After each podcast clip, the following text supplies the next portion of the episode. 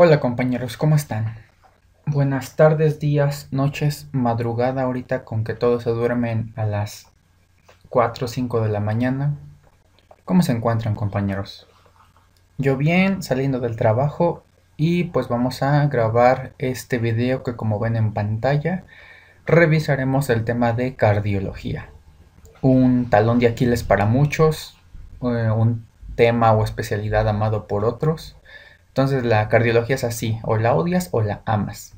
Yo en lo personal eh, me gusta mucho, no podría decir que la amo, eh, pero sí disfruto bastante de, repasar este tipo, estos temas, ¿ok? Más aún con lo de que pues, doy los cursos de la CLS y todo eso, pues me gusta bastante. Y en esta presentación vamos a abarcar los temas más representativos para el ENARM, ¿ok? Eh, y pues nada compañeros, espero que lo disfruten siéntanse cómodos, eh, tómense algo en lo que vemos esta presentación y pues nada, vamos a comenzar con los puntos clave de cardiología. Y el primer tema que vamos a ver, como se puede ver en pantalla, es la hipertensión arterial, compañeros. Todos alguna vez en su vida han visto a un paciente hipertenso. Todos. No me cabe la menor duda, compañeros, porque esta enfermedad junto con la diabetes mellitus, pues es muy este ahora sí que muy prevalente en nuestra población mexicana. Y vamos a empezar con la definición de la guía de práctica clínica que te dice que es un síndrome, porque pues ya sabemos que puede tener muchas etiologías, donde la presión arterial está por arriba o igual a 140-90 milímetros de mercurio. Aquí hay un error, pero pues ya saben, guías de práctica clínica, México, ¿no? Vamos a empezar clasificándola de dos maneras, en primaria y secundaria, dependiendo de la etiología, y tenemos que saber que la primaria o esencial o idiopática es la más frecuente por muchísimo. 90% de los pacientes hipertensos no se conoce la causa. Obviamente hay factores de riesgo, pero no hay una causa bien establecida. Dentro de la hipertensión secundaria, aquí tenemos algunas situaciones que tenemos que conocer. En primer lugar, la hipertensión secundaria más frecuente es de etiología renovascular, compañeros, ¿ok? Eso no un timbre, lo siento, pero bueno. Eh, y otra importante que tenemos que saber es que la hipertensión multiresistente más frecuente es causada por un hiperaldosteronismo primario, compañeros. Y bueno, eh, aprovecho para decir que me borraron el video de endocrino de ACLS, me borraron igual el de hemato y el de gastro, compañeros.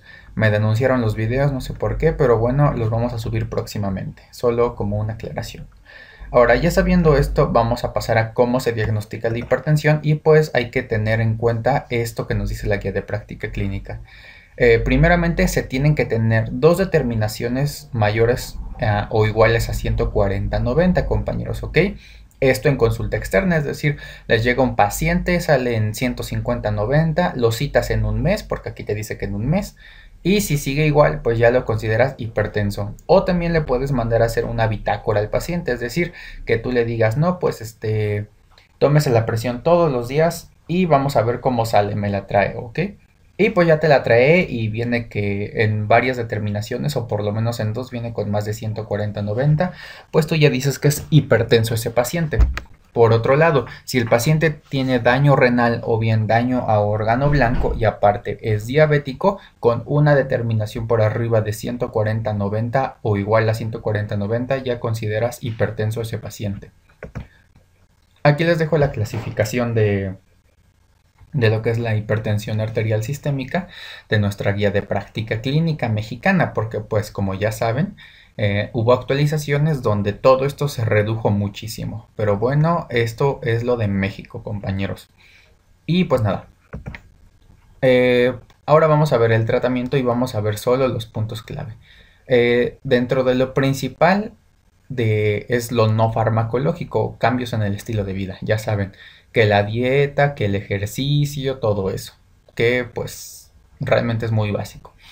Eh, lo que les podrán de preguntar aquí pues es prácticamente qué dieta recomiendan, ya saben, dieta DASH, dieta mediterránea, todo eso. Dentro del ejercicio es muy similar a la diabetes, 150 minutos este, de ejercicio a la semana, aeróbico de preferencia. ¿Ok? Ahora, en el tratamiento farmacológico aquí ya hay unos puntitos que así tenemos que recalcar siempre vamos a iniciar con tiacidas en un paciente normal, compañeros, ¿ok? Eh, o sea, bueno, más que normal, sin comorbilidades, o sea, que no sea diabético o algo así.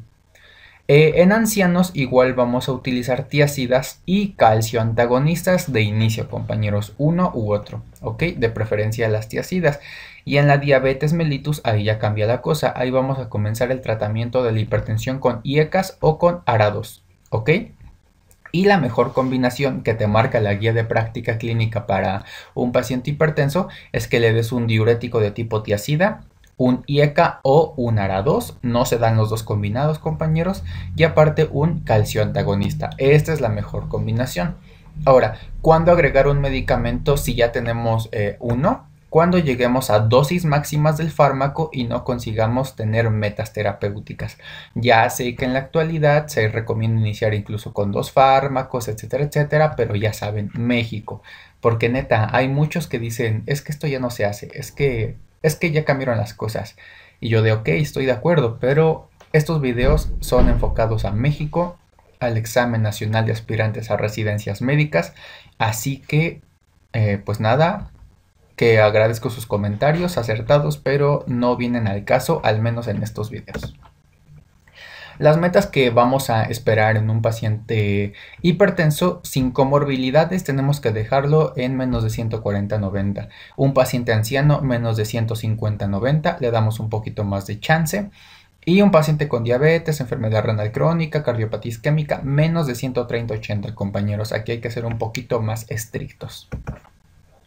Pasamos a preguntas obligadas y una pasada de verga de hipertensión y la pregunta es, ¿cuántos milímetros de mercurio disminuye la TA si se realizan cambios en el estilo de vida?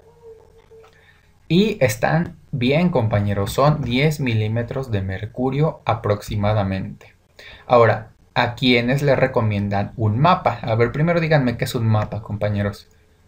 Muy bien, el de Dora la exploradora, el soy el mapa, soy el mapa. No, compañeros. Un mapa es un monitoreo ambulatorio de la presión arterial o también se llama como holter de presión arterial. Eh, tú le pones un aparatito al paciente y todo el día le está midiendo la TEA. Esto lo hacemos con la finalidad de diferenciar una hipertensión primaria a una hipertensión secundaria. Y aquí se lo marcan, ¿ok? Es lo más importante de hipertensión nocturna por daño renal o apnea del sueño.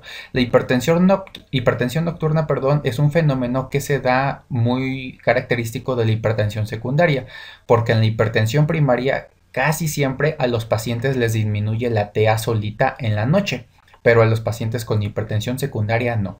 ¿Ok? Entonces este es lo que deben que recordar aparte de las otras dos características.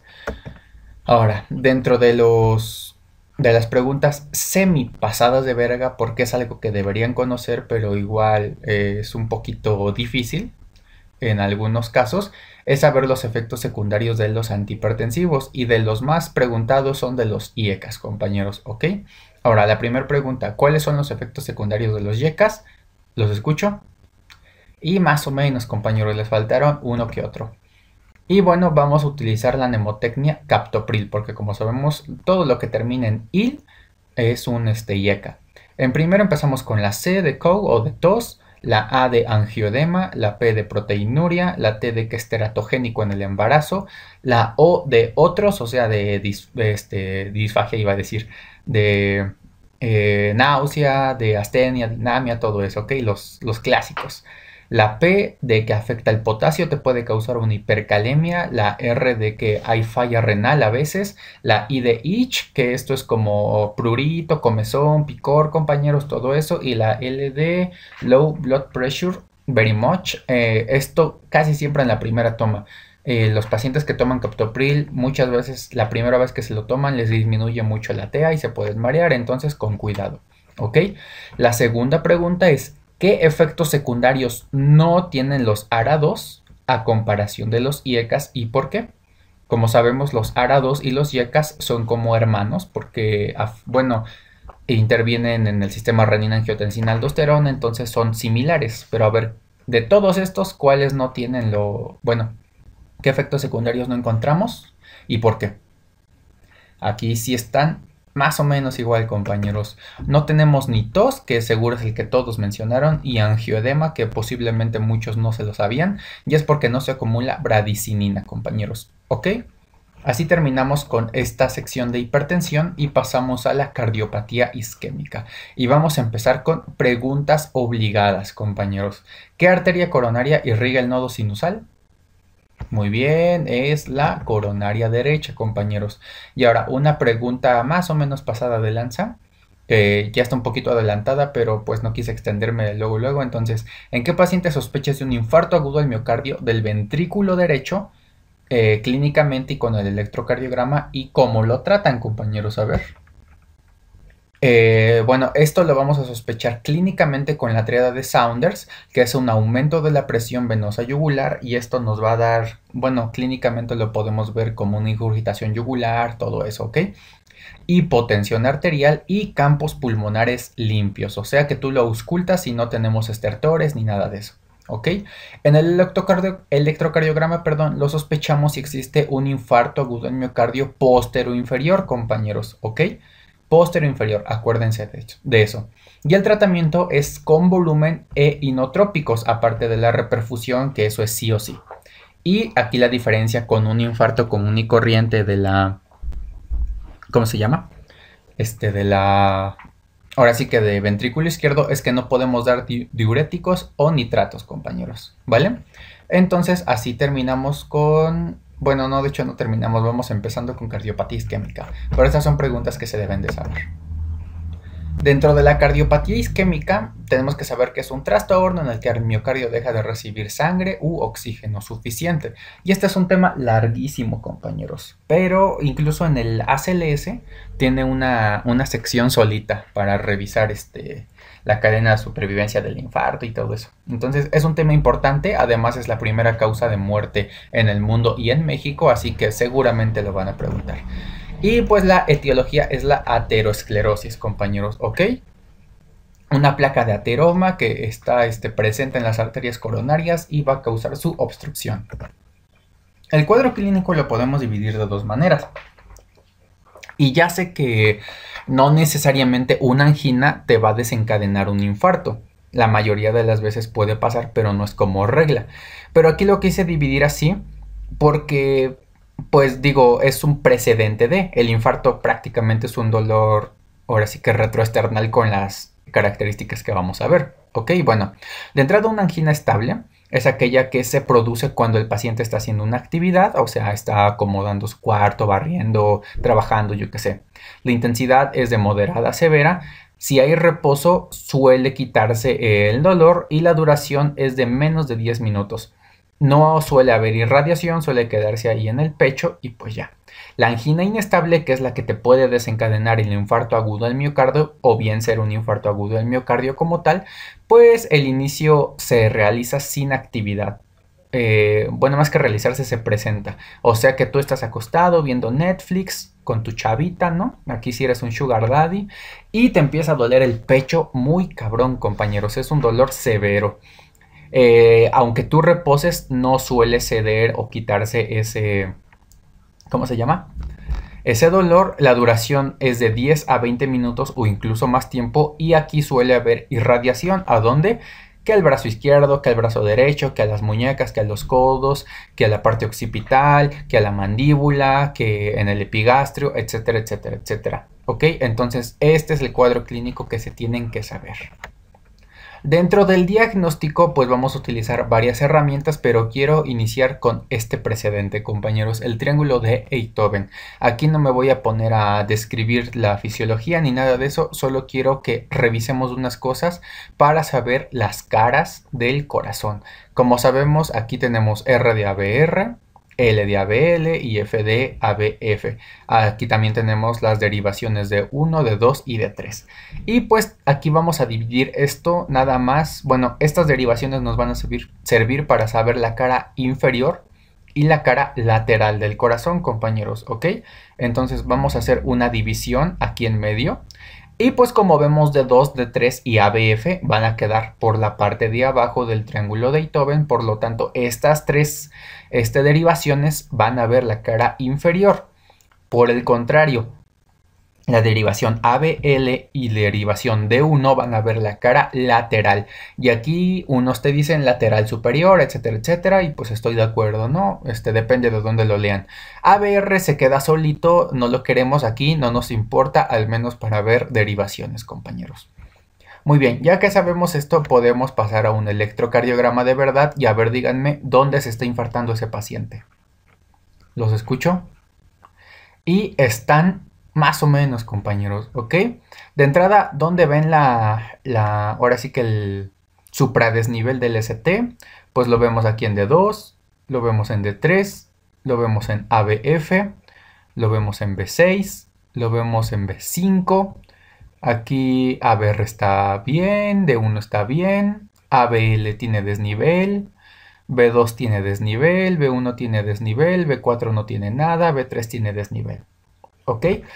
Muy bien, entonces vamos a empezar a hacer una división de este electrocardiograma para ver qué caras están afectadas.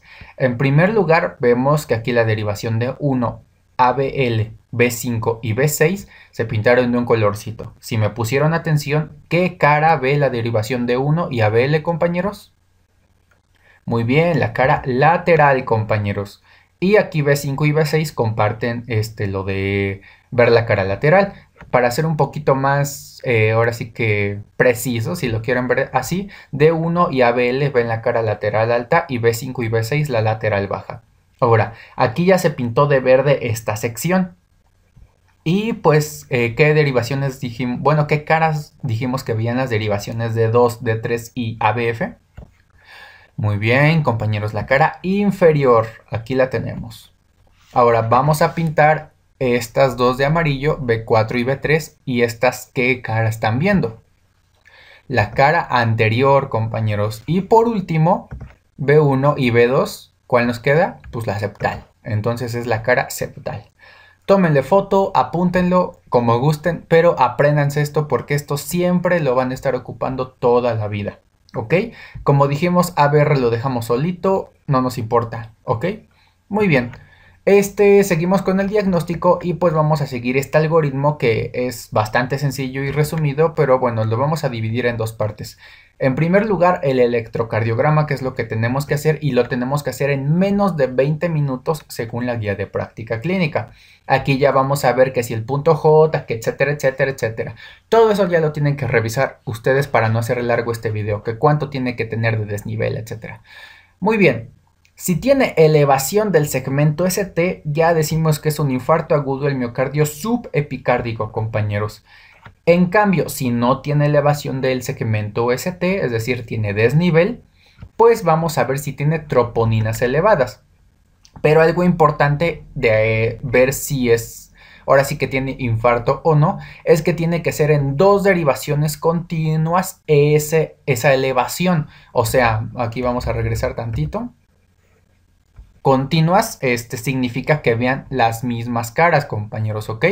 Por ejemplo, si tiene D1 y tiene D2, son derivaciones totalmente diferentes porque una ve la cara lateral y otra ve la cara inferior. Entonces no podríamos estar convencidos de que se está infartando ese paciente. En cambio, si tiene elevación en D2 y en D3, pues efectivamente son continuas porque ambas ven la cara inferior, entonces se las compro, ¿ok? B1, B2, B, B3, B4, B5 y B6 si siguen esa fórmula de una tras otra, entonces ahí no hay problema. Pero para que sepan. Muy bien, ya que sabemos que tiene que ser en dos derivaciones, vamos a ver las troponinas. Ahora, si tiene elevación, de todos modos vamos a tomar las troponinas este, cardíacas, compañeros, o cualquier otra este, marcador de daño cardíaco. Pero, este, digo, con elevación ya podemos dar por hecho que tiene un infarto. En cambio, las troponinas, si no tiene elevación, nos van a hablar de otras cosas. Si no están elevadas, decimos solamente que es una angina inestable y si sí están elevadas, decimos que es un infarto agudo del miocardio subendocárdico. Ahora, esto es muy importante porque el tratamiento va a diferir completamente. Pasando, bueno, siguiendo con el diagnóstico, vamos a ver los marcadores cardíacos y lo que se tienen que saber es que el primero en elevarse es la mioglobina. Las troponinas son las mejores para hacer el diagnóstico, pero no solo se elevan en infarto agudo del miocardio, pueden elevarse en otras situaciones.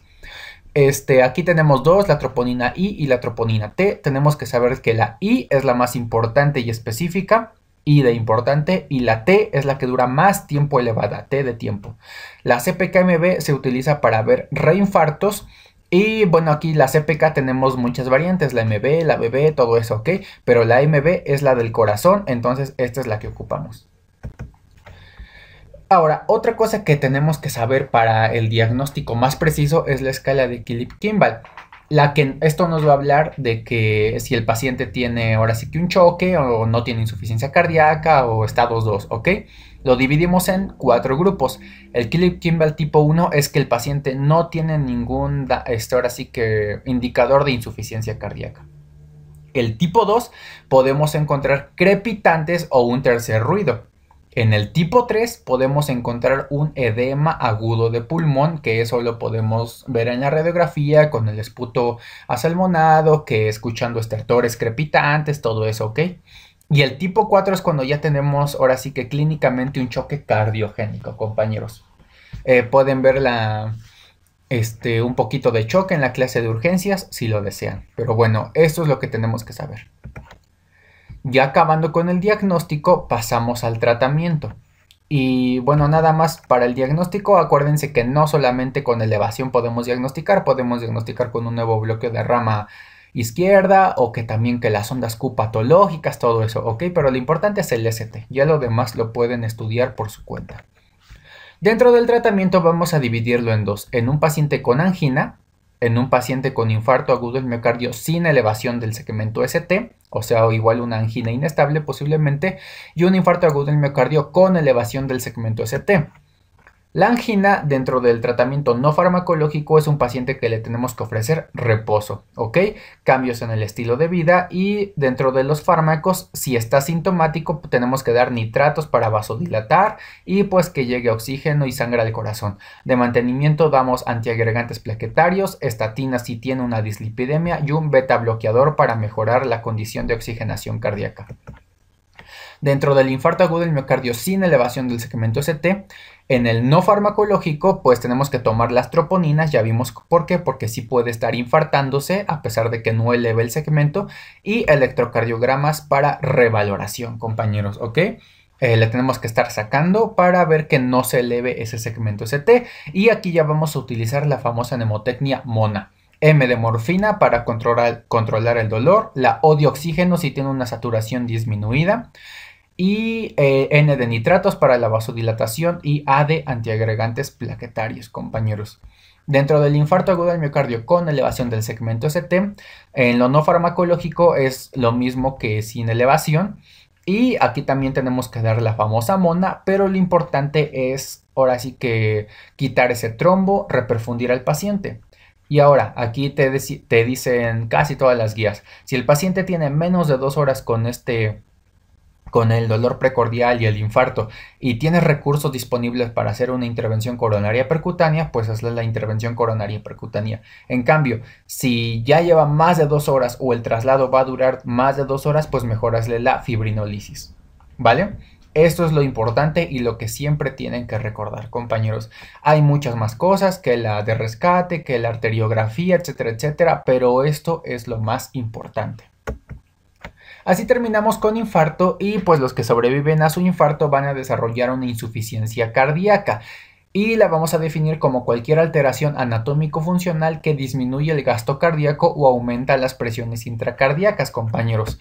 Y pues bueno, en la etiología lo principal es el infarto agudo del miocardio o bien la hipertensión arterial sistémica. Otras valvulopatías, arritmias, enfermedad renal crónica, etcétera, etcétera. El cuadro clínico aquí lo vamos a dividir dependiendo si es una insuficiencia cardíaca izquierda o derecha. Dentro de la izquierda vamos a tener el cuadro clínico de una disnea, de una ortopnea y un paciente con tos. En cambio, una insuficiencia cardíaca derecha se va a manifestar como un edema de miembros pélvicos o bien una ingurgitación yugular, compañeros. Ah, tengo un video igual de un, poquito más específico de, la insuficiencia cardíaca por si lo quieren ir a checar. Ya siempre que siempre les digo que se los dejo arriba y nunca lo hago, pero les juro que ahora sí se los dejo. La clase funcional igual va a ser una forma de clasificar la insuficiencia cardíaca con el FEBI, fracción de eyección del ventrículo izquierdo. Y aquí vamos a decir que tiene una FEBI disminuida si se encuentra por debajo del 40%, una FEBI en el borderline si se encuentra entre el 40 y el 49% y una normal o preservada si la tenemos igual o por arriba del 50%. Otra forma de clasificar es con la escala de la Nija para ver la la limitación de la actividad física, compañeros, y lo más importante es, es, esto. Un paciente con NIJA 1 no tiene limitaciones, compañeros, o bien tiene limitaciones a grandes esfuerzos, es decir, que de verdad se vaya a correr al cerro y pues sí, este que se lo lleve la fregada, pero pues obviamente se fue a correr al cerro, ¿no? Clase funcional tipo 2 o NIJA 2 es aquel paciente que tiene eh, disnea o palpitaciones, etcétera, etcétera, etcétera, con una moderada limitación, este, moderadas actividades físicas. La clase funcional tipo 3 es la que presenta síntomas eh, con pequeños esfuerzos, pero en el reposo se encuentra bastante bien. Y por último, la clase funcional tipo 4 es que el paciente, aunque esté en reposo, tiene disnea, se encuentra mal y presenta síntomas de falla cardíaca. Muy bien. El diagnóstico lo vamos a hacer con los criterios de Framingham, que prácticamente es lo mismo que el cuadro clínico agregando unas cositas más. Nada más tenemos que saber que el criterio mixto es la pérdida de más de 4 o 5 kilogramos de peso en 5 días después del inicio del tratamiento. Y esto es porque se mejora ahora sí que el volumen, ¿ok? Se redistribuye el volumen de manera adecuada. Pero pues aquí están, los pueden leer compañeros. El diagnóstico lo hacemos con dos criterios mayores o bien un criterio mayor y dos criterios menores. Y por último, el tratamiento es un desmadre, compañeros, porque aquí pueden encontrar que el paciente frío y húmedo, que el paciente caliente y húmedo, etcétera, etcétera. Pero lo que yo he visto que más preguntan es el tratamiento en forma aguda y ese lo hacemos con la furosemida, compañeros, un diurético de asa. Yo sé que también en una insuficiencia crónica, pues le das el beta bloqueador, que el espironolactona para evitar el remodelamiento cardíaco, que los yecas, que los ARA2, todo eso. Pero como les digo, lo que al menos me han preguntado a mí más en simuladores es el tratamiento agudo y ese es con la furosemida. Muy bien. Así pasamos a este pericarditis, que igual es un tema que este sí me lo preguntan por lo menos una vez siempre que hago simulaciones, ¿ok? Y lo vamos a revisar de forma rápida.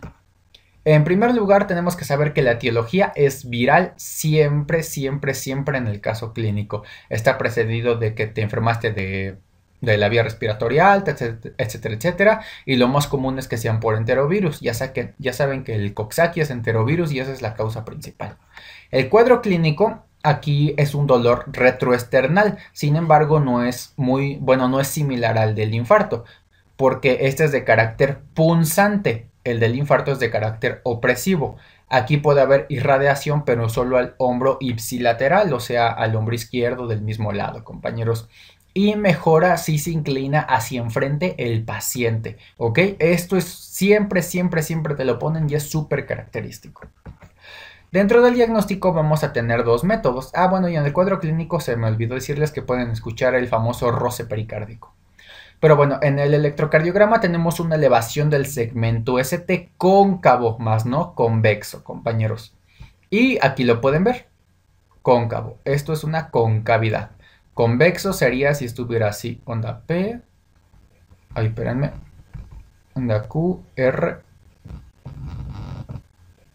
S, ¿ok?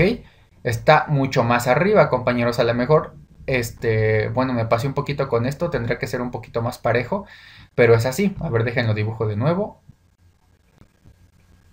Ándale, así es la elevación del segmento ST. Ya sé que se salió bien feo mi dibujo, pero más o menos. El punto es que es cóncavo y te lo ponen. Y se puede observar el signo de la bandera. Ahora, otra cosa característica es que esta elevación del segmento ST es en todas las derivaciones y no hay imágenes en espejo, o sea, no hay desnivel del ST en otras derivaciones. Y en el infarto sí. Y por último, hay depresión del segmento PR, que aquí lo podemos observar. En la radiografía de tórax puedes observar el signo de la garrafa y pues aquí más o menos les dejo un electrocardiograma de la pericarditis y eh, la radiografía del signo de la garrafa. Dentro del tratamiento podemos ofrecer AINES a dosis altas, compañeros, y la colchicina para evitar recurrencias. Los esteroides son la segunda línea de tratamiento si no mejora con lo primero. Y pues todo este espacio me sobró. Aquí pueden poner el tampona de cardíaco, la triada de Beg, que ya la vimos en la clase de urgencias, ¿ok? Como complicación en sus apuntes. Pasamos a los bloqueos auriculoventriculares y aquí nada más vamos a ver eh, mi flashcard, que creo que no le he subido hasta Instagram, pero tal vez próximamente. ¿Ok? Y pues nada más tenemos que saber definirlos.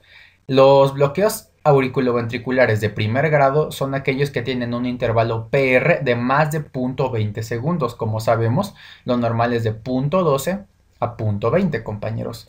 Y aquí lo podemos ver, está alargado el PR, sin embargo, conduce de manera normal.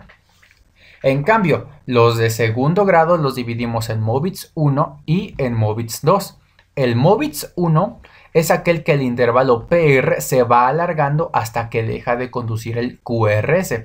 Y aquí lo podemos ver, aquí está chiquito, aquí ya se alargó un poquito más, aquí se alargó mucho más, aquí ya deja de conducir y aquí vuelve a estar chiquito como al principio, compañeros. El MOVITS grado 2 es aquel eh, bloqueo en el que el PR es normal y deja de conducir, pues ahora sí que de repente. Como ven aquí el intervalo PR. Ay, perdón, no pinto. Es normal, del mismo tamaño y de repente no conduce. Y aquí, este, bueno, vuelve a la normalidad. En cambio, el de grado 3 es aquel que la onda P y el QRS no tienen relación. Cada uno va por su cuenta propia, compañeros. Y pues sí, aquí no podemos ver nada, nada, nada. Algo que les puede ayudar es que si miden la distancia entre cada intervalo RR, suele ser similar. Pero si miden los, y ahora sí que la distancia entre cada PP, suele diferir una de otra, compañeros, ¿ok? Ahora, el tratamiento es, eh, bueno, lo vamos a dividir. Si es un paciente con bloqueo grado 1 o bien grado 2, MOVITS 1, eh, tenemos que vigilar a ese paciente, no le hacemos nada. En cambio, si el paciente tiene este, un MOVITS 2 o, MOVITS, o grado 3, perdón, ya lo tenemos que poner un marcapasos transcutáneo, aunque esté asintomático. Y otra cosa es que si está sintomático en cualquiera de estos, le tenemos que poner el marcapasos, ¿ok? Entonces así lo vamos a tratar. Aquí les dejo lo que dice la guía de práctica clínica, que es lo mismo que les acabo de decir. Y este, como les digo, pues sí este algoritmo de ver qué tipo de marcapasos le tenemos que poner al paciente. Sin embargo, no sé qué tan recomendable sea aprenderlo. Digo, yo lo vi en la guía de práctica clínica, aquí se, los pongo por si lo quieren aprender, pero pues yo digo que con esto de acá es más que suficiente. Ahora pasamos a los bloqueos de rama y aquí siempre la incógnita, bueno, si la incógnita es saber es derecha o izquierda. Bueno, vamos a empezar a decir que, bueno, eh, los dos tipos de bloqueo, ya sea derecho o izquierdo, comparten estas características. Decimos que es un bloqueo completo si el QRS mide más de 0.12 segundos. En cambio, es incompleto si el QRS mide menos de 0.12 segundos. Y aquí la desviación del corazón va a ser dependiente del bloqueo. Es decir, si tiene un bloqueo de rama derecha, va a haber una desviación a la derecha. Y si es un bloqueo de rama izquierda, va a ser una desviación hacia la izquierda, compañeros. Ahora, ¿cómo vamos a saber si es bloqueo de rama izquierda o derecha? Con las derivaciones.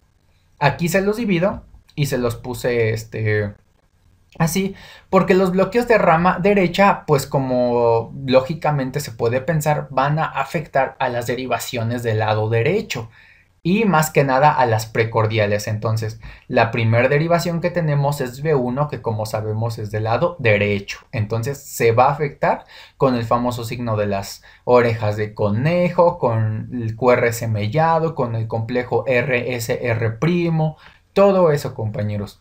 En cambio, si el bloqueo es de rama izquierda, pues se van a afectar las derivaciones del lado izquierdo. Y la última derivación del lado izquierdo es la derivación B6, que igual podemos encontrarlo con, la R mellada, todo lo que han escuchado en su carrera de medicina es eso, nada más tienes que ver en cuáles de las dos derivaciones está afectada. Si B1 o B2 está afectada, pues es derecho, si B5 o B6 está afectada es izquierdo.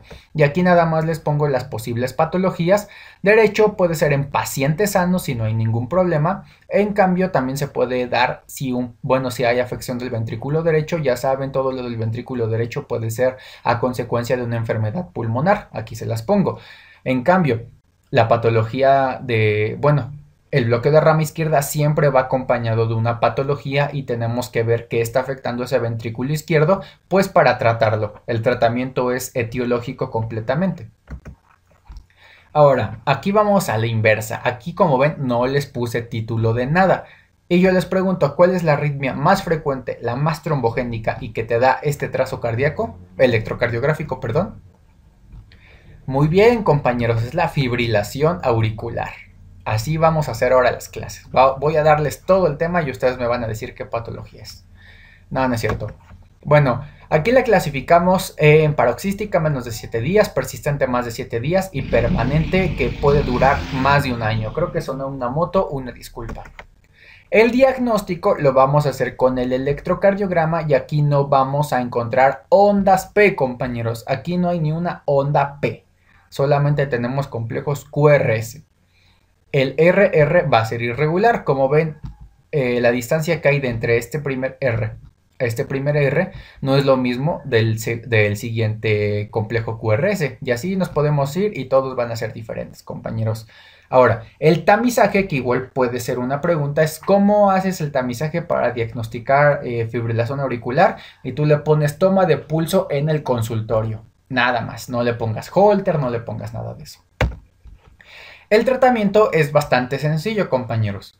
Aquí lo primero que tenemos que tener en cuenta es si ese paciente tiene inestabilidad hemodinámica o no. Si sí tiene inestabilidad hemodinámica, pasamos a una cardioversión de tipo eléctrica. Y como ya les dije en el video del ACLS, que lamentablemente me borraron, pero lo volveré a subir, eh, la cardioversión no es lo mismo que una desfibrilación. Pero bueno, Ahora, el paciente no está, hemodinámicamente inestable, pues lo primero que tenemos que hacer es hacer un control de la frecuencia cardíaca, que esta puede ir desde 300 a 600 latidos por minuto, un promedio de 400 según la guía de práctica clínica. Y aquí te dice la guía de práctica clínica que si no tienes insuficiencia cardíaca, la controlas con un beta bloqueador. En cambio, si tienes insuficiencia cardíaca, la controlas con digoxina, compañeros.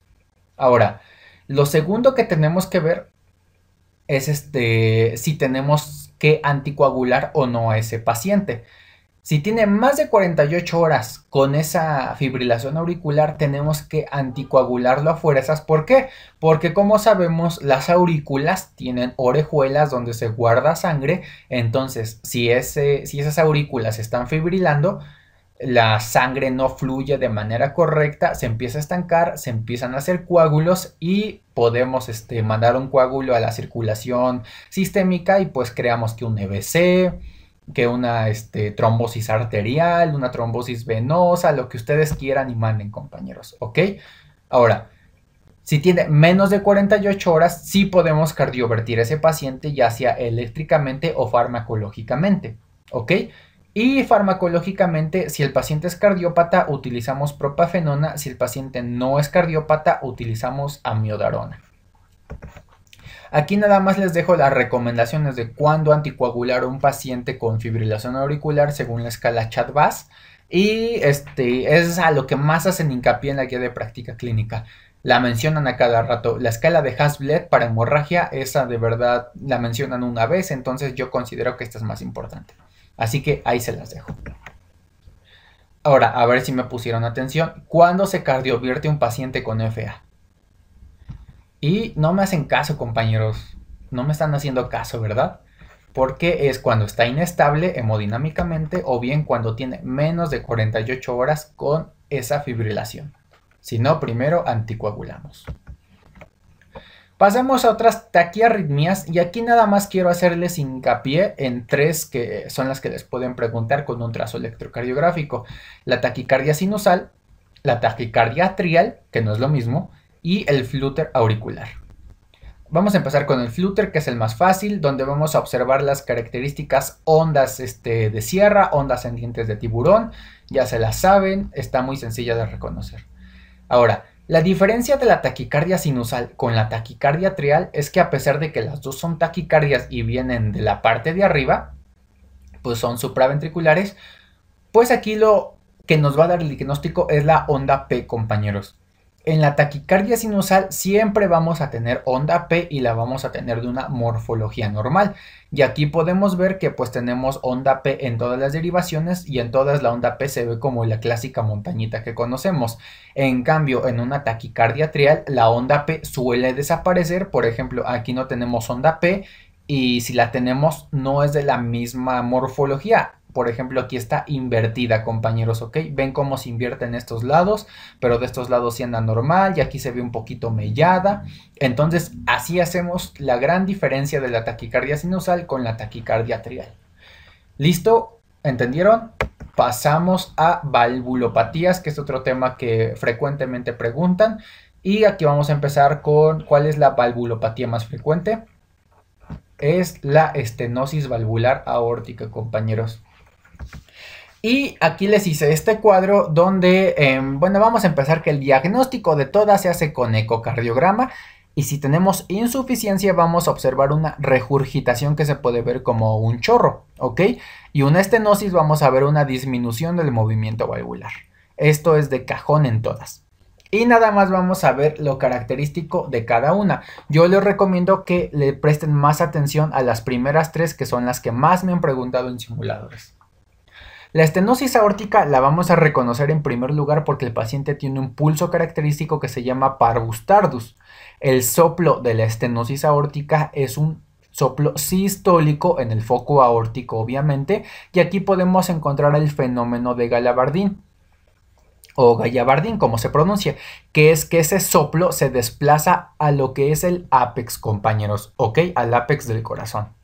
En cambio, la insuficiencia aórtica vamos a encontrar el soplo, pero diastólico de igual manera en el foco aórtico. Aquí también podemos encontrar un soplo que es, bueno, tiene un epónimo que es de Austin Flynn, y este es un soplo diastólico mitral. ¿Ok? Entonces, soplo diastólico mitral más soplo diastólico aórtico nos hacen diagnóstico de insuficiencia aórtica. Aquí igual podemos encontrar un pulso característico que es el pulso de Corrigan o pulso de martillo de agua o te lo ponen mucho más característicamente como pulso Magnus Seller, compañeros, ¿ok? Ahora, la estenosis mitral tiene una tríada muy característica, que es disnea, hemoptisis y embolismos. Aquí lo que te van a dar característicamente en el caso clínico es que va a tener un soplo diastólico en el foco mitral, pero va a tener un chasquido, compañeros, ¿ok? Eso es el punto clave. Chasquido, porque como ven en la insuficiencia aórtica también tenemos un soplo diastólico mitral. Entonces, si no te ponen el chasquido, pues piensa en insuficiencia aórtica, pero si te ponen chasquido, piensa en estenosis mitral. Y aquí también podemos encontrar el ritmo de duro 10 que es que el primer ruido siempre va a estar acentuado y el segundo ruido va a estar desdoblado. En la insuficiencia mitral lo importante es que tenemos un soplo sistólico en el foco mitral que si irradia la axila es lo más característico.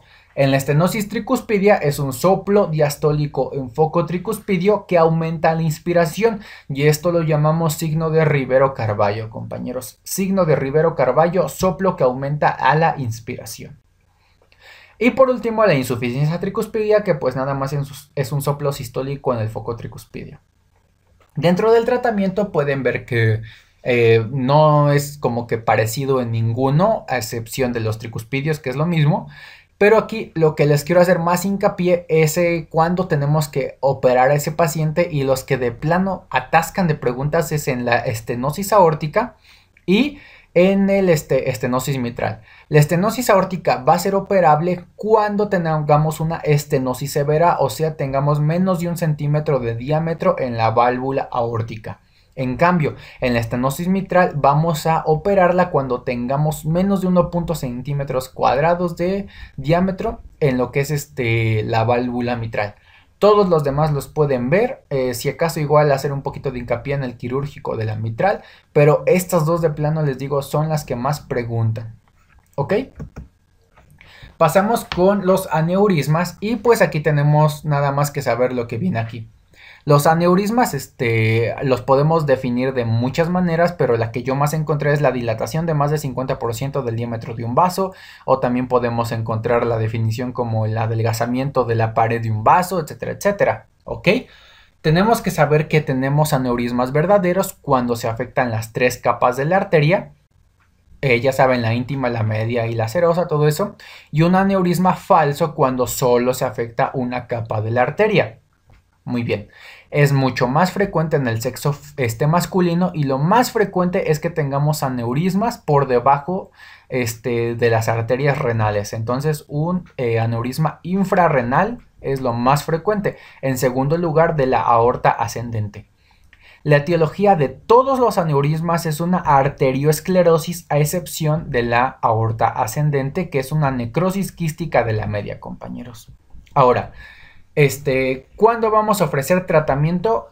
Si es sintomático es un tratamiento urgente o bien si está asintomático, pero el aneurisma mide más de 55 milímetros o 5.5 centímetros, lo tenemos que operar. Aquí hay unas este, especificaciones en cuanto al aneurisma de la aorta ascendente que tenemos que hacer una arteriografía coronaria, este, angiotac, perdón, para descartar que tenga compromiso y ver las válvulas y todo eso. Pero lo importante es esto de acá. Sintomático, de una vez mételo a operar. Si no está sintomático y mide más de 55 milímetros, igual lo operas. Así terminamos con el aneurisma y pasamos a la disección aórtica. Aquí la podemos observar. Y aquí tenemos que saber que el principal factor de riesgo es la hipertensión. Ahora, el cuadro clínico que te van a poner te puede hacer este ahora sí que sospechar de un infarto agudo del miocardio porque es un dolor súbito retroesternal. Aquí lo que te va a hacer la diferencia es que el dolor es de tipo desgarrante. Y ya vimos que el dolor de... Ay, perdón, me dio hipo. Que el dolor del infarto es de tipo transfictivo. Y aparte, una este, característica es que también les duele en la parte infra, este, interescapular, perdón. Incluso podemos encontrar un soplo en la espalda de esos pacientes entre las escápulas. ¿Ok? Dentro del diagnóstico, en la radiografía solamente vamos a encontrar un ensanchamiento mediastinal, pero para nada nos podemos fiar de eso. El estudio de elección es un TAC simple, compañeros. Ahora, aquí lo vamos a clasificar de dos maneras, en una clasificación Sanford A y en una clasificación Sanford B.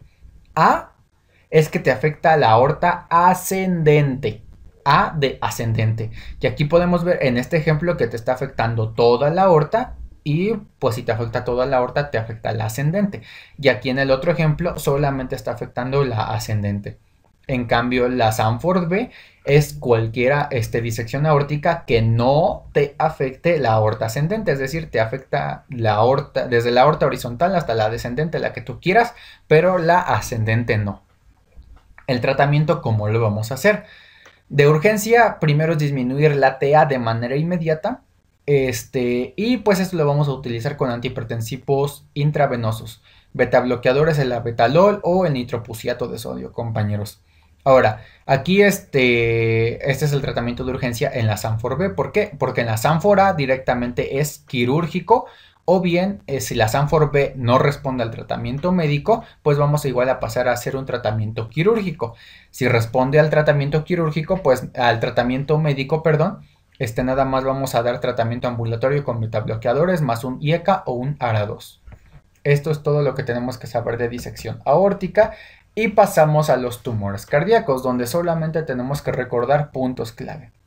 Y yo les pregunto, ¿cuál es el tumor cardíaco más frecuente? ¿O cuál es el tumor con mayor tendencia a metastizar, metastatizar perdón, al corazón? ¿O el tumor primario cardíaco más frecuente? Y cómo es la auscultación característica de un mixoma auricular. Y las respuestas las tienen en pantalla. Tumor cardíaco más frecuente, metástasis de un cáncer de mama o un cáncer de pulmón. Tumor con mayor tendencia a metastatizar el corazón, el melanoma. Tumor primario cardíaco más frecuente, mixoma auricular. Y la auscultación característica de un mixoma auricular es el mismo del soplo de la estenosis mitral, compañeros o sea, diastólico en el foco mitral. Muy bien. Por último, vamos a ver un poquito de esto del COVID, 19 y este el electrocardiograma. ¿Por qué? Porque como ven, este, quiero que le pongan atención a esta parte de acá. Eh, es muy, bueno, ahorita con todo esto que se ha estado dando, salen en artículos, en las noticias, etcétera, etcétera, que eh, este virus se puede erradicar con eritromicina o con cloroquina. Entonces mucha gente empezó a comprar, muchos doctores lo empezaron a recetar, pero un efecto adverso de tomar estos medicamentos es que pueden alargar, alargar el intervalo QT y esto te produce torzada de puntas, compañeros, ¿ok? Ahora, les subrayé otros medicamentos que son importantes porque, por ejemplo, la, este, lodobutamina, amironina, compañeros, estos que se suelen ocupar en insuficiencia cardíaca, o los antidepresivos, que, bueno, de hecho se recomienda que antes de dar un anti, antidepresivo tienes que tomar un electrocardiograma para ver que su intervalo QT esté normal. Y aún, bueno, y aparte, cuando los estás dando, monitorar con un electrocardiograma para ver que no se aumente ese intervalo QT. Muy bien. Aquí nada más les dejo para que conozcan este, el intervalo QT, cómo se mide, lo normal es de 0.38.44 segundos y para corregirlo se ocupa la fórmula de Bassett o de Bassett, como se pronuncia, ¿ok? Pero como les digo, el problema de esto es que si se toma eritromicina o cloroquina te puede causar la torzada de puntas y pues esto te mata, compañeros. Es una taquicardia ventricular polimórfica, también se conoce así. Y otra cosa que les pueden preguntar, ¿Qué alteración eh, electrolítica se asocia a causarte torzada de puntas? ¿Cuál es? Muy bien, compañeros, es la hipomagnesemia, que no se les olvide. Muy bien, quería terminar con esto y pues así le damos fin a la presentación de cardiología. Felicidades si se quedaron hasta el final. Les doy un aplauso. Y pues nada, compañeros, espero que les haya servido, que les haya gustado. Ya saben que pueden seguirme en todas las redes sociales, Instagram donde hay resúmenes de todo, Twitter donde me quejo de cosas o subo cosas chistosas y el Facebook donde comparto pues de todo, academia, memes, etcétera, etcétera. Así que sin más por el momento espero que estén súper bien, que ninguno de sus familiares esté enfermo y nada compañeros, les mando un abrazo, hasta la próxima.